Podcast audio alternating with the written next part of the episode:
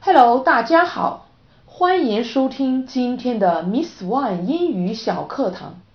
相信大家都喜欢旅游，自驾游 （self-driving traveling） 就是不错的选择。自驾游的一个重要特点就是方向盘掌握在自己手中，旅游的决策权操在自己手中。沿途所过之处。不乏许许多多的名不见经传的美丽风光，不由你不驻足留恋，不由你不停车宿营。这些景色不逊于那些旅行社带你去看的景点，而且不用买门票，节省银子。今天我们就来聊聊 self-driving traveling 自驾游这个话题。句型一。The vacation is coming up, and I will take a trip to have a rest. 假期快到了，我要去旅游放松。The vacation is coming up, and I will take a trip to have a rest. Come up, come up，词组，走进，发生，开始。Take a trip, take a trip，词组，旅游。 去旅行。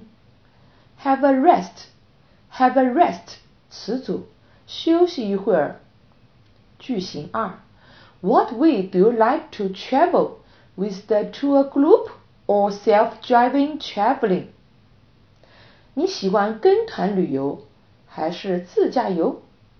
What way do you like to travel with the tour group or self-driving traveling？travel，travel 动词旅游，self-driving traveling，self-driving traveling 词组自驾游。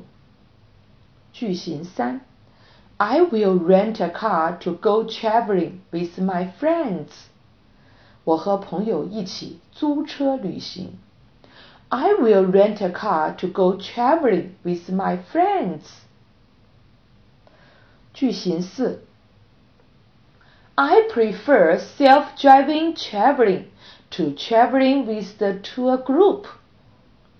我喜欢自己开车旅游，而不喜欢跟团。I prefer self-driving traveling to traveling with the tour group. Prefer to, prefer to，词组，喜欢。 而不喜欢。句型五，There are many advantages for self-driving traveling。自驾游有很多优点。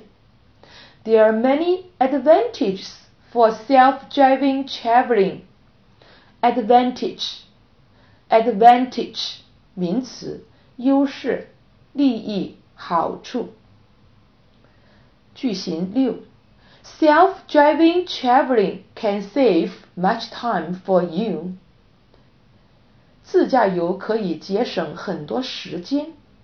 Self-driving traveling can save much time for you. Save, save 动词节省、挽救。句型七，Self-driving traveling is a good choice for the people who love freedom， 向往自由的人可以选择自驾游。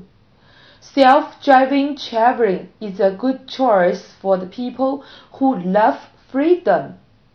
Choice, choice 名词选择，freedom, freedom 名词自由、自主、直率。